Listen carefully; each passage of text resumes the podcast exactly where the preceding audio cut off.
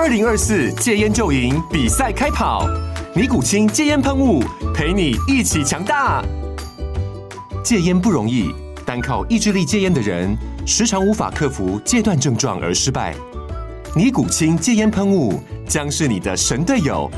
简单一喷，药品急速释放，立即缓解七大戒断症状，不限场合提高戒烟成功率。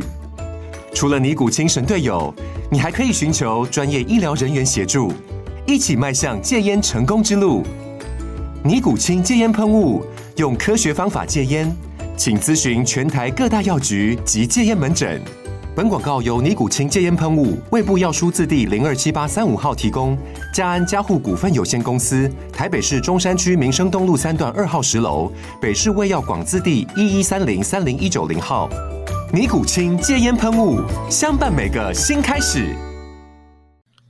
Hello，各位观众朋友，大家好，欢迎回到我们键盘球探第八集。我是主持人 Danny，我是主持人阿月。哇，那这一集真的非常非常开心哦，应该是我们开台以来最重要的一集。那我们很开心邀请到我的学弟哦，那准职棒球员，这个魏全龙队的新秀左投手。啊，也是建中台大校史上的第一位职业球员蓝翊诚，翊诚欢迎你。哎，大家好，大家好，我是那个准准味全龙选手，如果有有签约的话，那就会是之后就会是在味全龙当当他们之后的可能，对啊，牛棚或是先发，我也不知道，要看他们之后要怎么定位我。没错，没错，没错。大家好，大家好，很开心，很开心可以来这边，蛮蛮有趣的，第一次第一次录 podcast 这样的节目。嗯，那真的非常欢迎奕晨。那我觉得不免俗，还是跟你说声恭喜啊！虽然我觉得你这两天应该已经听到不想再听了，到底收到几封简讯，我觉得我也不敢想象啊。哦，那个那个是滑滑不完，那个是滑一排，就是你用力滑，然后它是你还会看到就很多封未读的这样子，所以 那真的是回，真的是回不完。对啊，对啊，合理合理。对，呃，接到球队电话了吗？哎，有前几天有跟有跟领队领队聊过，呃，也不是聊过啦，就先有约个时间，可能之后会会去天母碰头，就是打个招呼，见见面这样子聊聊。嗯，真的，我觉得哇，对你来讲真的是我有点难以想象这段时间你的心路历程啊，因为一开始应该也是觉得，我相信前阵子应该都是很忐忑，因为虽然大家都觉得可能有机会，或是说我们私下一些、嗯、呃一些消息，然后可能一直有一些。球团对你有兴趣的这个新闻也都出炉，但是我相信你到最后哇，听到自己名字被喊出来，应该才真的放下心中一块大石，有一种梦想成真的感觉嘛？哇，这个呃，这两天心情怎么样？就是在其实，在选前大概五天吗？五天六天前，不然选前一个礼拜，然后开始有叶云章那些新闻出来，其实那时候就一直都很睡不好，因为。因为就知道，因为我一直觉得，我说大概，我都跟大家说，我大概觉得有十趴机会几率会上吧，然后就差不多就一直有点像在压抑自己的心情，不敢不敢让自己有太多期待，因为到时候没有上就很尴尬，那个那个心情会蛮会蛮难调试的。然后中间，其实我觉得中间最会会有点心情很复杂，就是大家会一直 take 我，就是说，哎，史丹利出什么影片啊？然后开始，哎，大家很期待你这样子，然后然后有点有点。最崩溃一点就是那个叶军章小那个叶叶总的，就是我以后的老板嘛，就是他他的新闻一出来，我就看到哇，我真的是当下就真的是摇头哇，不要再给我这么多期待了，到时候没上我真的真的会会很痛苦这样子，对吧、啊？所以到了嗯嗯，对对，所以到了到了那个最后。最后就是选前拿了五点多，然后我就是在家，因为原本因为我有邀请朋友来家里一起一起看选秀啊，然后原本想说，哎，下午要把家里整理整理，就发现我妈已经先把家里整理好，我就下午就完全不知道做什么事情，然后就就很焦虑，然后一直在走来去，走来走去，走来走去，所以就是到选完就是真的有比较平静啊，然后选完之后就是就是一直回讯息嘛，然后跟一些很重要就是。教练啊，老师级的，就是比较比较老的神拜，就赶快先他们有传讯给我，我就先回答说，哎，谢谢，谢谢你们这样关心我，这样子，没错。嗯，哇，真的非常精彩啦。然后你有没有觉得我真的是真的是智将？因为其实我是选秀，但是下午传讯息给奕晨的。然后我我记得我跟奕晨讲说，我觉得你等一下会被洗版，然后可能不会看到我讯息，所以我赶快邀你选后来上节目。但但其实我那时候有点忐忑啊，因为我想说，呃，万一真的你没上的话，我觉得。呃，还邀请你来上节目，我觉得，因为就是你心情上应该会还在一个比较低落的状态，但是哦，真的感谢叶总 给了我们家奕成一个机会，让这个变成一个很欢乐的一个结局啦。哦，我跟你讲了，我补充一下啦。其实，在那个时间点呢、啊，就在选选前的那个下午，其实阿月有在跟我讨论这个问题。我是跟他说，对，不用担心呐。哈，根据我的理解啊，或者我自己看一成你投球的内容，或是你看看我们王建民、嗯、王哥哥说你像 兰迪强森，我受不了，我看到我吓一跳啊！就叶总说，哦，像尼福德。哦，没有，啊，对，没有了。但因为你看到，对对对对哦，而且他是你投手教练嘛，对不对？对对对，也是算蛮熟的，对啊，对啊。那没有，我是觉得看到这些新闻，其实呃，我自己心里有个底，因为我对这些呃职棒球的球员们他们讲话，我觉得大概有个底，因为他们也不太会呃，因为。一个，因为毕竟呃，老实说，你也不是第一轮、第二轮这种超级大物，他们给他打一些迷糊仗。我觉得这个他们就是有什么说什么嘛，就是他们真的看到你有好的东西，不管是你在台钢测试会，或者是在中职的测试会，其实你都投到超过一百四的球速，而且你有身材，投球有角度，然后我说真的，以年龄来说也还 OK，可能二三、二十四，我觉得还算是在一个可以养成发展的。呃，阶段，而且尤其像今年味全选秀结果，呃，全部都是大社的投手嘛，所以我觉得你一定是有符合到某些教练或某些球队的需求的。所以就我自己的打听了解啊，其实大多数人都会说，嗯，不不确定你会被哪一队选到，但是一定会有球队选你。其实就跟叶总讲的一样，所以呃，我是说跟阿月就说不要担心，我觉得哦，蓝一成绝对没有问题，一定会被选上的，我们就等着恭喜他就好了。对，大概就是这样。谢谢谢谢谢谢谢祝福啊！那个真的是有我我有听到，就是前面学长有传传讯给我，然后那时候心情就真的有点压不住，就啊啊太好紧张这样子，因为就是 看到那个心情真的瞬间就上来，就啊又开始摇头，又开始想啊，然后到时候没上怎么办？对吧、啊？但是真的蛮开心，就是会看到有人传讯说，哎，有小道消息，就哎听到是心里是真的很非常非常非常开心啊，对啊。对，那时候奕成也很可爱，因为我我开头就跟他讲说，我觉得你会上啦，然后然后奕成就打了一些很兴奋的讯息，然后后来就跟我道歉说，不好意思，我刚刚语无伦次。我觉得不用道歉，我觉得完全可以理解啊。如果是我的话，我绝对比你更慌啦。好啦，我觉得我们拉赛够多了，我们正式开始我们今天的 agenda。好了，那第一个阶段，我们想要跟这个奕成聊一下，就是呃，应该很多听众朋友对你的。棒球三级棒球的经历，乃至于后来到成棒，我觉得还蛮有兴趣的。那我们先从少棒跟所谓国中的这个阶段聊起好了。你国小应该是也是有在球队，就学校球队的组织里面训练，对吗？诶、欸，国小其实我们我是读建安国小嘛，然后那时候是大概三四年级的时候是先先参加田径队，然后就在跑步这样，嗯、然后然后我们的田径队教练就突然某一天就诶。欸他想要弄棒球队这样子，然后到了可能小六的时候.然后就说：“哎，那我们来弄啊，就是有点草创草创，然后就去打了一些比赛，然后也有一些蛮蛮厉害的人。然后那时候还记得回忆，就是其实小时候其实控球就没有到很好，然后会会被.会被对手笑啊。那时候那时候就是真的什么都不懂，所以真的打到国小接触棒球大概半年吧，我觉得就半年左右，就是稍微丢丢球运动这样子。”然后国中是因为隔壁，我们就念隔壁的大安国中，它其实是是没有棒球队的，它就是一个读书学校，所以所以其实，在国中的时候是完全完全没有任何机会碰触棒球。那国小的话，我记得我忘记是国小还应该是国小的时候，那时候有打棒球嘛。然后因为我爸爸是是球以前是球员关系，然后我也知道这一点。嗯，哦，这个这个蛮重要，就是因为他小时候其实就知道跟我说不要打球，因为打球就是。的的的麻烦就是那个路真的是非常难啊，但是我们就是小时候还会拿那个乐乐棒，因为那时候小时候我们国小的时候非常流行乐乐棒，然后我们就会去那个社国宅里面丢。最最印象深刻的一次就是我们丢在那边丢，然后我就打，他他丢我打嘛，就打一个插棒，然后那个乐乐棒就直接飞到一个那个就直接旋很快，然后就打到一个富人的脸上，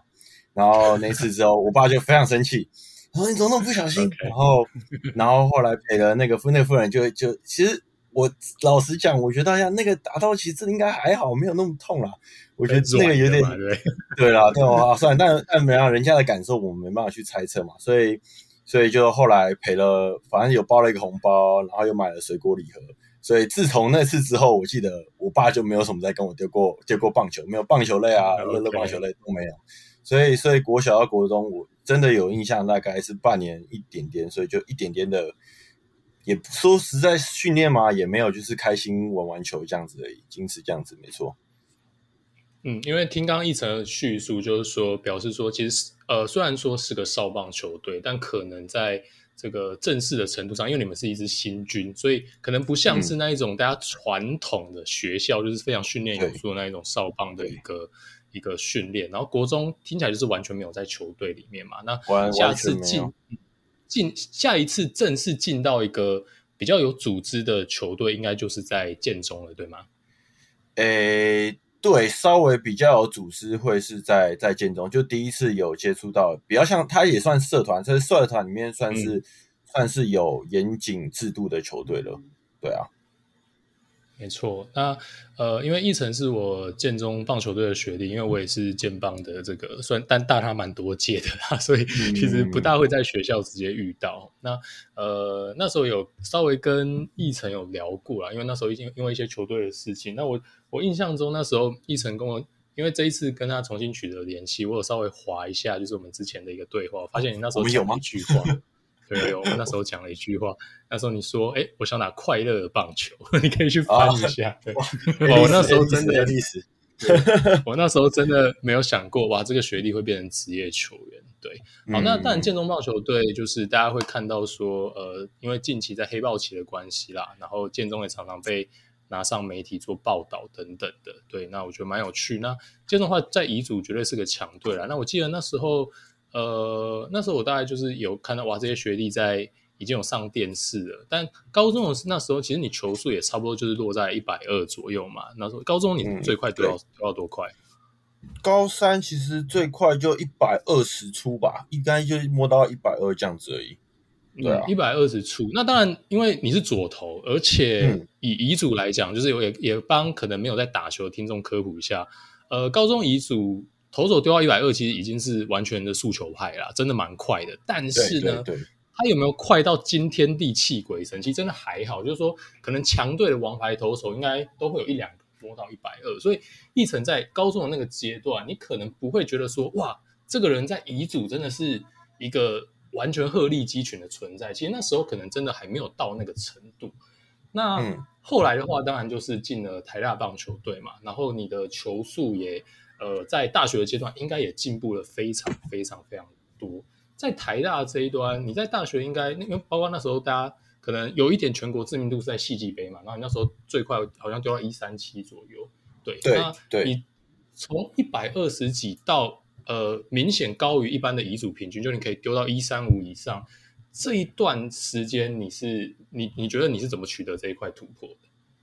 就是其实我觉得我从一百二十，从大一进去的时候差不多一百二，然后摸到一百三，大概花了一年吧。就是你真的有在练球，就是比就是有固定在练球，然后然后一点点的重量训练跟一些一些基础的要求，然后其实练一练的时候就摸，那时候最快最快就摸到快摸到一百三，其实也还没有摸到一百三。然后真的有出现差异，是因为我们台大棒球队的教练是那个刘华教练嘛。然后就是他，因为他那时候在在去富邦之前是在新北市城邦队嘛，他那时候就带我去去大三的时候吧，他带我去那边就是看他们到底是怎么练球，然后在他们练习结束之后，又跟他聊，然后有带我做一些训练这样子，所以就是那时候开始在更正规的接触一点重量训练，然后那时候球速就差不多快可以摸到一百三，就是比较。就状况很好的时候可以摸到一百三，真正最大的突破就真的是因为我去了新北市城棒队之后，然后觉得哎、欸，这里面人都很厉害，然后有接触到重量训练的时候，我就觉得其实我那时候第一个想法就我觉得说我要变快，我要变更强的话，我一定要透过我重量训练，因为其实那时候金鱼很很惊讶，就是那时候做六角杠运举吧，然后大家、嗯、我就那时候啊很很用力的，总是拉九十公斤。那里面球员随便拉都一百六啊，一百七啊。我说哇，是怎么拉的？我就觉得哇，我这样子其实那时候很很意识明显，呃，就是很很了解，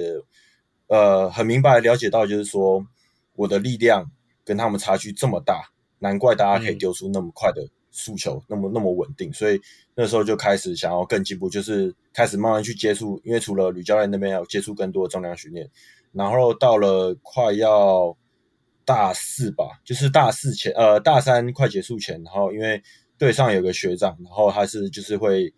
有有接触到比较多，因为他运科的项目，他是念运动管理所，然后他接触到比较比较多球员，然后比如说比较多的教练这样子，然后就他们就带我去，就推荐我去状元训练中心这样子啊，然后去那边之后，嗯、其实就他们就开始就是做。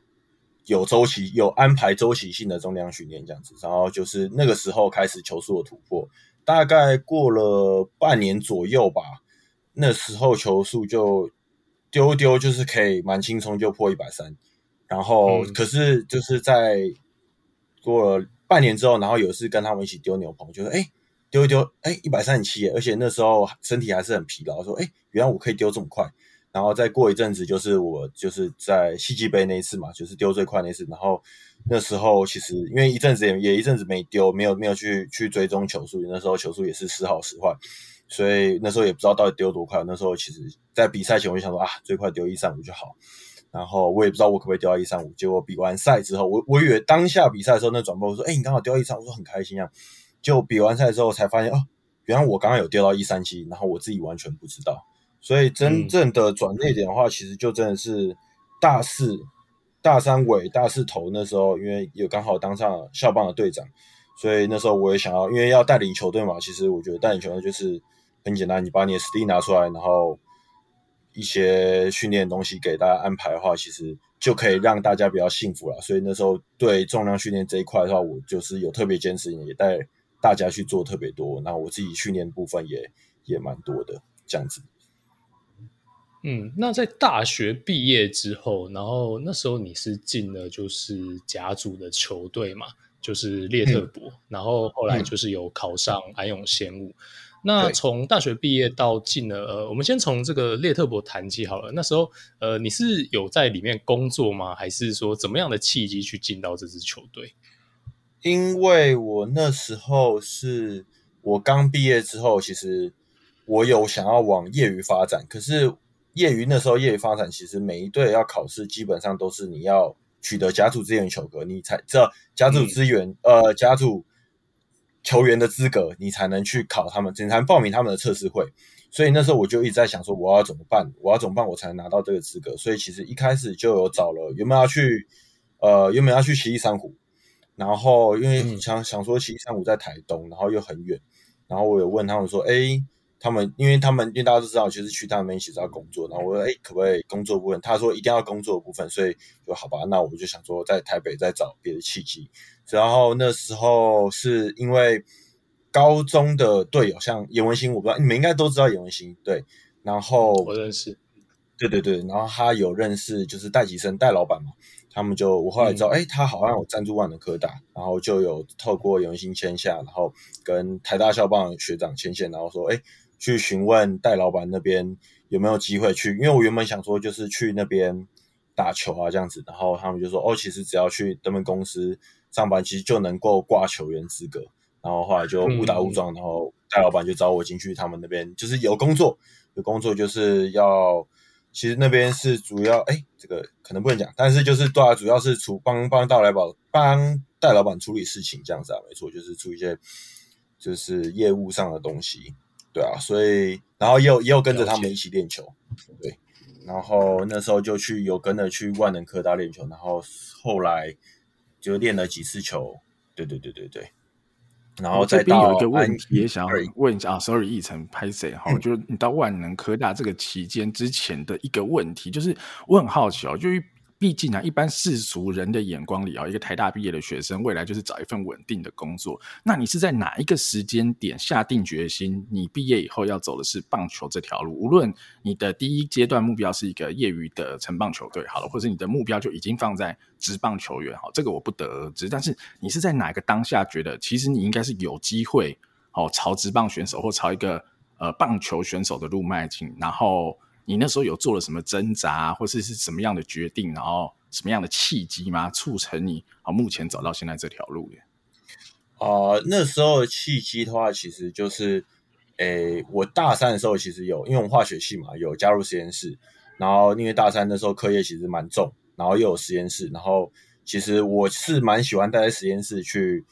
待在实验室里面那个就是做实验嘛，然后看、就是、就是理工宅就对了，对对对对，理工仔对对对。如果要简单简略来讲是这样没错。然后，但其实我后来做实验室做的时候，我觉得要要。因为实验室其实要花很多时间，然后你要花一定时间，你要看实验跑跑反应啊，然后花很多时间在待在实验室里面。可是那时候我，因为我还要考，还要顾虑学分，然后我要想说我要毕业嘛，所以我不能花更多时间，就变成学业跟实验室在挣扎。然后后来挣扎挣扎，就后来觉得说，嗯，其实实验室要花那么大量时间，然后我没办法专心在我课业上，其实我就我就实验室那块就就先放掉。然后因为有跟有跟那个实验室的老师，呃，实验室的教授有讨论，因为那时候我就说，哎，其实我觉得我蛮喜欢在实验室里面待生活，可是我觉得我更需要去照顾我现在的课业，因为我得花更多时间在课业上，不然我可能就是成绩会不好。对对对，然后所以所以也有跟他说，也有跟他讨论一下，哎，因为刚好那个时间点有，就是刚好在就是在那个时间点有被带去新美式城邦队这样子，然后嗯，其实吕教练有跟我说说，哎。里面教练啊，有些教练也蛮喜欢我说，哎，其实你是有很好、蛮不错的姿势，因为是左手嘛。然后那时候丢速度虽然还没有很快，但是他们觉得感觉到我的有协调性啊，然后身高又左手，其实是是蛮不错的。然后他说，哎，如果你想要，就是他们有鼓励我说，哎，就是也不是鼓励，就是有告诉我说我的能力在哪里，有可能达到怎样的能力。然后就其实就有听，然后所以那时候在跟实验室老师讨论的时候，他就说，哎，那。就我讨论到说，那以后如果不待实验室，然后要干嘛？然后未来可能可以做什么样的工作？然后就讨论到可能要去当业务啊，可能去药厂或是业界这样子。然后我那时候有提到，嗯、稍微提到说，哎，其实我会，我有跟老师说提到说，我会想要花个几年时间去挑战打棒球这件事情。然后他就说，嗯嗯，我他他他其实很很支持我，他说可以啊，我觉得你可以，只要你只要你想好之后你要做什么事情。有设定好那个时间点的话，其实就可以去做。所以那时候其实就有埋下这个种子啊。然后后来后来毕业的时候，就又越来越确定说我不适合化学系这件事情之后，然后我就想说，嗯，好，那反正我毕业之后也没有特别立即需要做什么事情，因为家里其实也没有也没有说家里有需要我一定要马上出去工作啊什么的。我想说，那既然这样子的话，那我就先去完成，我就去挑战看看我到底可以到多高的成绩。所以。在一开始我去状元的时候，我就跟他说，他就说，嗯，这个东西做重量训练这个东西，他不会马上见效。然后他又问我说，我的目标是什么？我就跟他说，我的目标我也不会，我也不会太夸大，因为我知道我现在能力在哪里。我看我非常看清我，因为我去过新北城邦队吧，我知道我跟他们的能力差异在哪里，所以，所以我就知道，我刚刚跟他说，我觉得我当那个情况下，我觉得我去业余对我来说已经是最最已经是突破很多的这的状况，所以。我一开始以来，我一直都是一真的是一直以来都是往业余的路在努力迈进这样子，所以我也没有特别想太多，因为我知道这职业真的真的太难了。因为看过，其实你看过业余选手，你就知道业余选手跟乙组的选手的差距到底是有多大。那个稳定性，你要他随便丢那个速度都可以出来，那个差异性一看其实马上知道，就可以理解到我到底要花多大努力。所以我看到他的差异，是让我更想要去挑战说。那如果我很认真去做这件事的话，我可以到底可以到哪哪样的成绩这样子？所以那时候的想法主要是这样，所以才就是一直以来都是比较像是自我实现、自我挑战的那种，想要挑战说，如果因为有点像是嗯，因为其实我小时候有想打球嘛，我被我爸爸阻止，所以我有时候就会想说，哎，如果我小时候就开始打，那我 有没有机会到？更厉害的地方，或是我可以打得多好，所以有点像是把小时候的梦想，好啊，那我就既然大学有这个机会，有一有这个时间，我可以花一两年，那我就去试试看哦。不管我到最后可以结果怎样，就这都是我一个人生的过程，这样子，我觉得还蛮酷的啦。我觉得这个东西是真的没有人在干这种事情，所以哎，做做蛮蛮有趣，蛮酷的，对啊。哦，我觉得听完真的是蛮佩服奕成的这个意志力哦，因为其实对大部分乙组选手来讲，应该说他往专业棒球选手迈进，当成一个生涯规划，应该是连想都不敢想啦。对，然后听起来，我觉得听起来转捩点应该是包括像吕教练，还有像是你去新北市这段时间，可能碰到一些教练，嗯、他给你的 feedback 应该是相对正面的，才让你燃起这一个，哎，你觉得这真的是有一点机会去挑战这样子的一个状况。我我觉得以乙组球员来讲，光是你要下定这个决心，我觉得就已经是非常非常 respect，而且那时候就是。你那，你当下那时候的投球能力，其实跟现在应该落差是有一段的，所以我觉得真的是蛮佩服你。对，我觉得真的是蛮佩服你那个、那个、那个决定的。然后我这边帮大家呃听众科普一下，因为刚刚那个奕成有提到那个就是戴老板哇，戴老板我觉得也蛮建议大家可以去 Google 一下这位传奇人物。简单来说呢，他就是一家公司的总经理。但是呢，因为他赞助了万能科大，所以万能科大棒球队呢，就是有挂名列特伯生计。然后呢，他完全就是丢林桃给出来出来 can 的这种，叫你老板出来投的一个旗帜。戴老板呢，他赞助了这支球队，然后他身为总经理，他下去打甲组联赛，你以为他是来闹的吗？他丢一百四，哦，然后各位他已经快四十岁了，哦，所以我觉得。真的是一个超级超级屌的一个一个一个算是前辈啦，这个我觉得就是也跟大家介绍一下。那既然让我我补充个戴老板，因为我跟 因为我我有跟着戴老板一段时间嘛，就是他他他以前也是就是他在国中的时候就是华兴华兴棒球队的啦，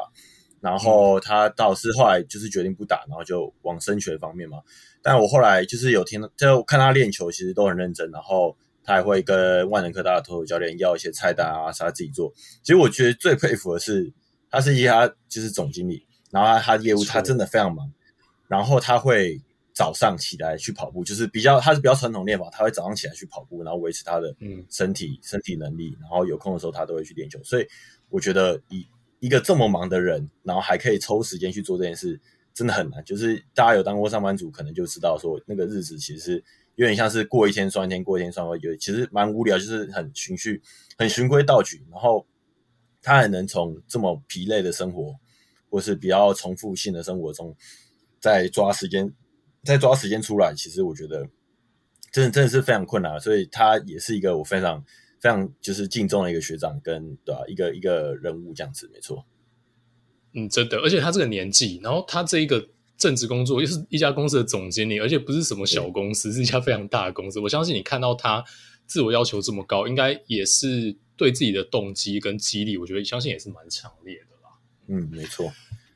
然后下一个阶段你就到安永了嘛，而且安永你是透过一个测试去进去的，所以你其实那时候已经击败了众多的可能甲组的或是科班的选手进到安永哦。在安永这段时间，因为其实也没有很长啦，但是我相信。呃，可能对你来讲也是人生第一次正规的加入了一支家族球队，那我相信也跟他们跑着甲组的菜单啊，跟着他们一起作息跟练球这一块，我相信对你来讲也是有蛮多收获的。那我想说这一块跟你聊一下，就是在安永的这段日子，你觉得呃，成为真正的甲组选手之后，你觉得最大的差异是在哪里？不管是在训练上，还是在比赛上，还是说在日常的作息上，你觉得呃，你这这这这段时间的感想是什么？我觉得对我个人生活来说，差异最大就真的是作息吧。因为我其实进去练球，因为你要每天练球，练完球，然后还有他每每个礼拜有三天还要做重量，所以其实嗯，那时候对我来说作息就很大改变。我每天至少就是十一点十一点半左右，我以前我就要上，我就我就我就一定会休息，我不会我不会把我的休息时间拖超过那个点，我会在。把所有事情赶快处理完，然后十一点半一定尽量强迫自己十一点半以前就去睡觉，因为隔天因为我们是在三峡练球，我家住我家住台大这附近，所以其实去那边也要花大概三十到四十分钟的时间，车程要三十到四十分钟的时间，所以我过去那边要一段时间，所以我代表说我得更早起，我们要住宿舍嘛，所以我变成说我的作息是非常规律，然后非非常蛮蛮很自律啊，就是就是我觉得我要。因为我不喜欢，我是不喜欢隔天练球的时候精神不好。因为以前在哦，以前在其实这个习惯是从状元开始的，就是我去那边做重量的时候，因为去重也是你要付付钱嘛，你要付钱付教练费。对。然后就有一次，我的我觉得我自己身体状况没有到很好，就是精神上比较疲累。然后我去上课，我就觉得，看我这堂课我到底在练什么？我完全不知道我在做什么事情，然后做起来也觉得很怪。所以其实那时候我就很讨厌我训练的时候精神是不好的。所以我那时候就进了安永之后，我就很强迫我自己，我在我希望我隔天在练球的时候，我的精神状况要非常好。我可以应付里面的训练，更尤其是我跟他们经验差那么多，我要我要做的事情，我要更谨慎的做很多事情，不然我会觉得他们会觉得说，哎，这个人到底在干嘛？所以，当然我一开始进去的时候，因为其实蛮多东西跟他们做会做不好，因为遗嘱的东西一定不没有像他们那么精实嘛，所以进去的时候其实很多东西跟他们东西是有一段差距，所以那时候就要花很大的心力去把自己的状况表现好，对啊，所以。对，没错，所以对哦，第一部分，所以就是那个，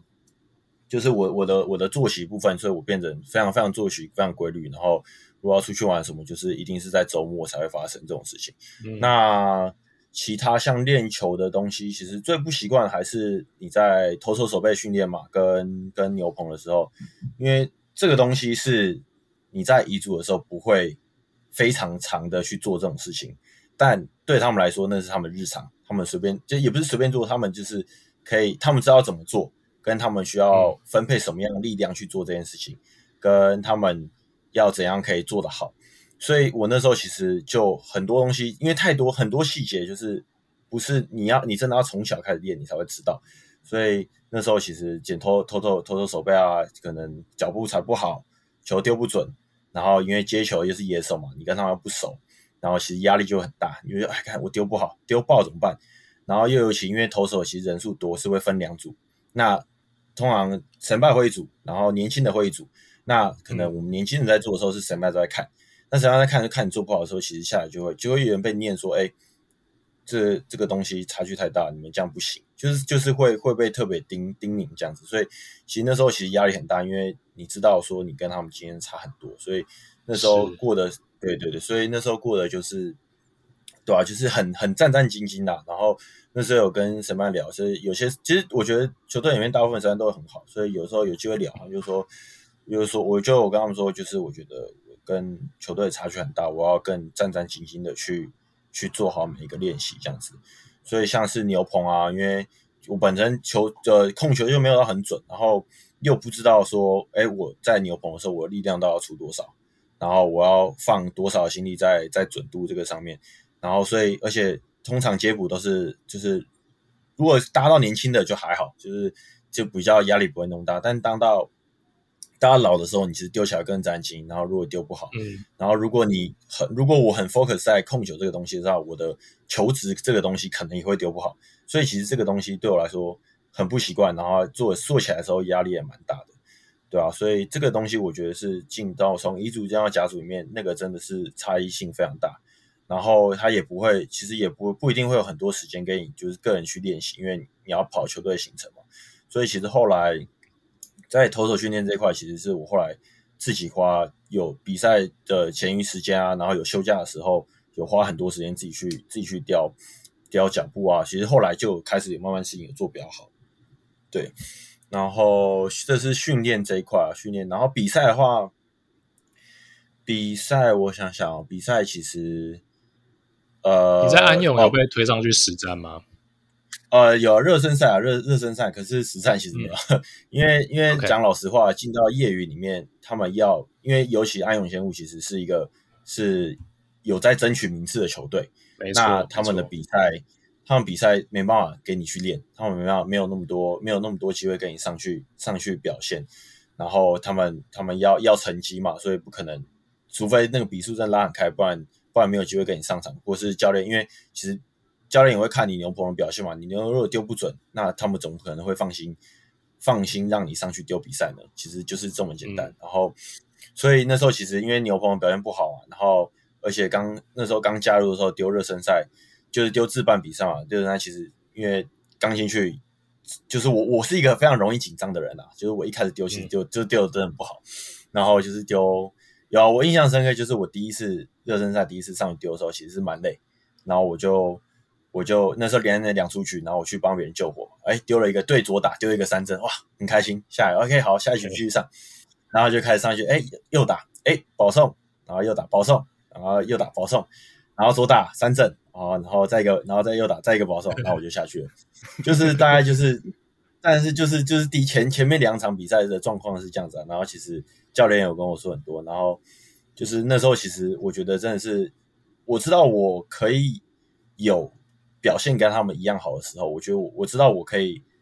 丢的跟他们一样好，但是我我也很清楚了解到我是没办法持续性的表现的跟他们一样那么好。对他们来说，他们可能是可以每天都做出我想要达到的表现，对他们来说是非常轻松。对，但对我来说，我可能有时候要看骰子啊，看看看感觉啊，所以其实就是就是相对来说，教练就可以看出我是一个不稳定的选手。那如果不稳定的选手，其实你在比赛的时候。他不知道你要什么时候要上场，他不知道你今天状况到底怎么样，他不知道你丢起来上去到底会发生什么事。其实这个东西光这样的话，教练就会很头痛，说我到底要什么时候拍这个派这个选手上去？但其实到后面的热身赛其实就好很多啊，就是你开始慢慢适适应他们步调啊，就是你不会因为一开始上去站上去投手球的时候，你会在意大家眼光。我我我啦，我是很在意大家眼光的人，我会怕大家觉得你做不好什么，所以我一旦开始在意别人眼光的时候，其实我就会。就很紧张，我一紧张的时候，我身体就不知道怎么运作，然后就丢很难。嗯，然后后到后期是其实就开始习惯这个生活，习惯这个步调的时候，其实就开始表表现比较正常，开始有步上轨道这样子，对吧、啊？可是还是后面还是其实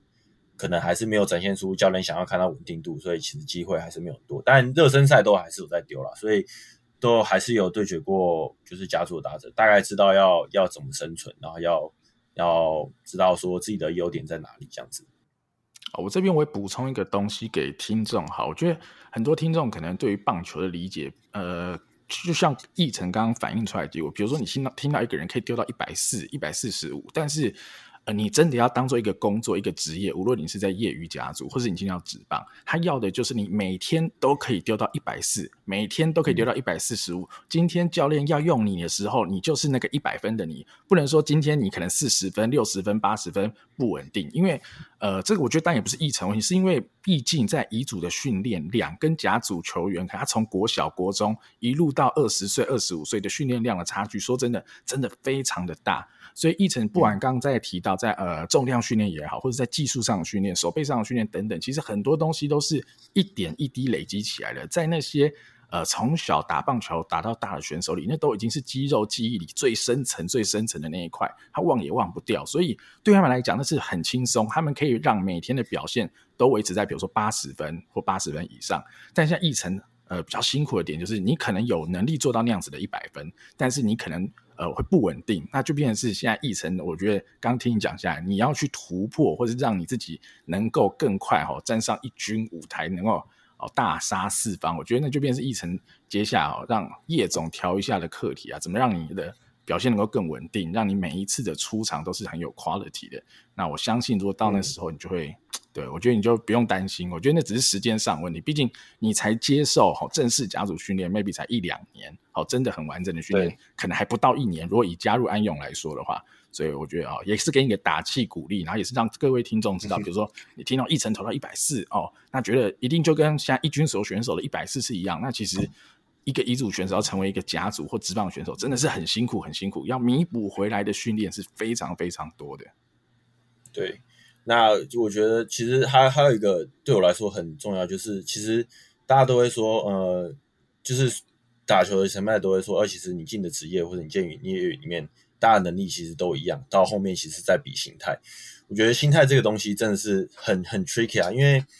到有到了一段时间的之后，其实会会蛮迷失自我。比如说我我没办法一直拿出好的表现的时候，我就会开始怀疑自己，说，哎，我。还有能力做到这件事情吗？因为我觉得最可怕的是你在，就是我其实，在其他访问我有讲过，就是最可怕的是你在学生时期的时候，你考试考不好，你可以有很多各种不一样的理由，你可以开脱哦，我我可能这礼拜我别的考，我别的考试啊，我我别的事情啊，导致我书没有念很好，或者是我的我的专注力或不好什么的，你有很多很多理由可以为自己开脱，或是甚至说你考不好，它这个东西不会直接反映到你这个人是怎么样的人。但是你把你喜欢的东西拿到变成你的工作之后，又其又重点是尤其这是你喜欢的东西，所以这个东西在你心中的地位是非常大的，它非常重要的。所以当你在你的职场上表现不好的时候，这个东西是你的表现好是跟坏，它是会直接影响到你这个人的评价。他会告诉你说：“哦，你这个人是这个是好的球员还是不好的球员？”就是很多人会直接看到你的，就是大部分人会直接看到你最后的成绩的结果，而不是看到你中间努力的过程。所以，所以这个东西到了，如果你一段时间丢不好，那个球员的心理能力真的要很强大，因为你会开始迷失自己，说：“哎，我现在还做得到我以前那样的能力吗？还是我已经做不到？”那我其实中间有一段时间就是很很迷惘，说。我我在这边，我真的还能够在这边啊？那我我要怎么办呢？我还能做到这边？那我到底要做什么事情？因为我是很多努力方，我我没办法丢到哎一样一百，我一一阵子没有丢一百次的时候，哎看，那我到底要怎么办？我要做什么样的努力？然后你要做更多努力，发现还是没办法，然后你丢的东西还是不如预期的时候，这时候其实你就会更痛苦。说我到底做了那么多努力，但这些努力其实是没办法兑现。很多时候在棒球的时候。你的努力，你的努力其实是不会当下兑现，你要花很长一段时间，你的那个你那个能力值才会，其实它有点像是平的平平缓呃一个直线一直线，然后突然是突然上升的东西，所以然后甚至有时候还在往下掉，所以大部分你都是在处于在一个平缓的状态，而不会你不会看到你的进步，甚至你往下掉退步的时候，你会更慌张。那我到底什么时候要进步？所以其实那时候其实那时候真的很痛苦，然后。然后其实还真的很，其实也很，我很感谢，就是尼福德尼教练，就是尼亚，我们都叫他尼亚神班，他其实就是给了我很多努力，然后他他他给了我很多的，就是的鼓励啊，然后训练上他也一直在想，他觉得他他知道说，哎，这个东西你可能做不来，或者是呃，你可能效果没那么好，他会一直帮你想新的新的方法，新的方法，一直帮你想新的方法，所以他其实那时候给我的耐心，呃，给我们的耐心其实非常非常多。他就算你丢不好，那好，那我们就再继续继续努力就好。所以他他其实从来都没有放弃过。然后，其实，在中间真的有一度我最压力最大的时候，我其实很想放弃，我就说看我真的还可以吗？我到底在这边干嘛？我我就是其实那时候很沮丧，很没有信心。可是其实到了后来，就是过了没多久，我就想到说，嗯，就是尼亚才迈这么努力的教导我，他他都没有放弃我，那。我凭什么放弃？就是我其实我那时候在跟我自己，我在心中我自己跟我讲，就是说，在尼亚神曼放弃我之前，我我是我是绝对不能放弃，再再痛苦，不管怎样我都不能放弃，因为他如果我都没放弃我，他付了出这么大努力，我这样放，我这样就自己放弃，其实其实就是我会对他来说很不好意思，我觉得我在愧对他，我觉得我在浪费他的时间，我觉得这样对我来说，我就是对我自己来说，我觉得这个我不能接受，我不能接受我自己做出这样的事情，所以。我那时候不管怎样，我还是很继续挣扎，我就是继续继续尝试。所以那时候刚好也是他们要下去比赛，然后台钢雄鹰的测试会嘛，其实那时候其实状况还没有到很好。然后我想说啊，算了，不管怎样，我还是先报，我还是我还是去丢。然后刚好在去台钢测试会的时候，其实速度就有丢回来，然后后来的结果也不差。嗯、其实那时候才开始，才慢慢开始，因为那时候已经在安永大概五六月，才开始慢慢的把我之前。不见的信心开始找回来，这样子，嗯，对啊。哦，我听完一成讲这一段，我真的有一点点鼻酸哦，就是因为跟听众朋友讲一下，因为我姑且也算是个遗族运动员哦。当然，现在我可能没有呃没有在真的在打棒球啊，但是我一路也是高中的时候，然后大学的时候也是打了几年球。其实，就算你是在乙组这样比赛，每个运动员都是有。你之所以会喜欢这种团队运动，然后会喜欢这种竞技运动，都是有斗争心的。每个球员都有自尊，然后他都是想要赢别人。然后重点是，尤其这种球类运动，我觉得是所有里面所有的体育，乃至于所有的兴趣里面，最需要心态强大的一个。就像我们高中的时候，我们那时候可能会选社团，你知道，然后我们选了棒球，然后有人可能选择其他的，例如说呃跳舞啊，或是。呃，例如说热音等等，其实我那时候都觉得很不公平，因为你知道吗？就是我相信一成一定可以听得懂我在说什么。你练舞或干嘛，其实你对得起自己就好了。惩罚没有人跟你竞争，没有别的学校跟你在那边尬舞，然后我要赢他，这样，然后大家就是胜成王败寇。你你只要表现的好，然后你例如说你组团表现得好，大家就是会给你最棒的掌声，所有的有色在下面把你当 super star 一样崇拜这样子。没错，但。我们不一样，我们非常的努力，然后最后可能四强赛冠军战突然碰到对方一个，呃，以前是科班底的投手上来一三零乱喷，我们就输了。那时候我们一直输给竹中，那时候真的是会干到不行，因为觉得说怎么会这样？因为他基本上因为这种球类运动就是最后冠军只有一个，你除非成为冠军，不然你一定会输，所以。你刚刚讲的那一段所谓运动员的自尊跟怀疑自我，即使我是一个乙组运动员，我都非常非常的有感受。我相信，如果现场听众就是有有就是参与过这样团队运动，也一定能理解我们在说什么。那更何况奕成的状况是，他背负着一个所谓台大，然后很大家很喜欢说他学霸什么的这个标签嘛，进去的这样子就是有点像是小绵羊第一次进到一个家族的环节，然后。有一点点表现不好，大家可以体会那是多大的一个压力跟自我怀疑吗？就是因为毕竟他已经走上了一个就是非传统的道路，我其实无法想象你到底承受多大的压力，但毕竟你挺过来了，我真的非常非常的恭喜你。然后我也觉得你经过这一段经历，你一定可以拥有一个成功的职业生涯。我相信，光是你这个强大的心态，就是我们这些一般的乙组运动员所远远无法企及的啊。好，因为时间关系，我们这一集将会分成上下两集。那在下一集呢，我们会和奕晨聊到更多他成为职棒球员的一个历程哦。请持续锁定键盘球探，我们下期见，拜拜。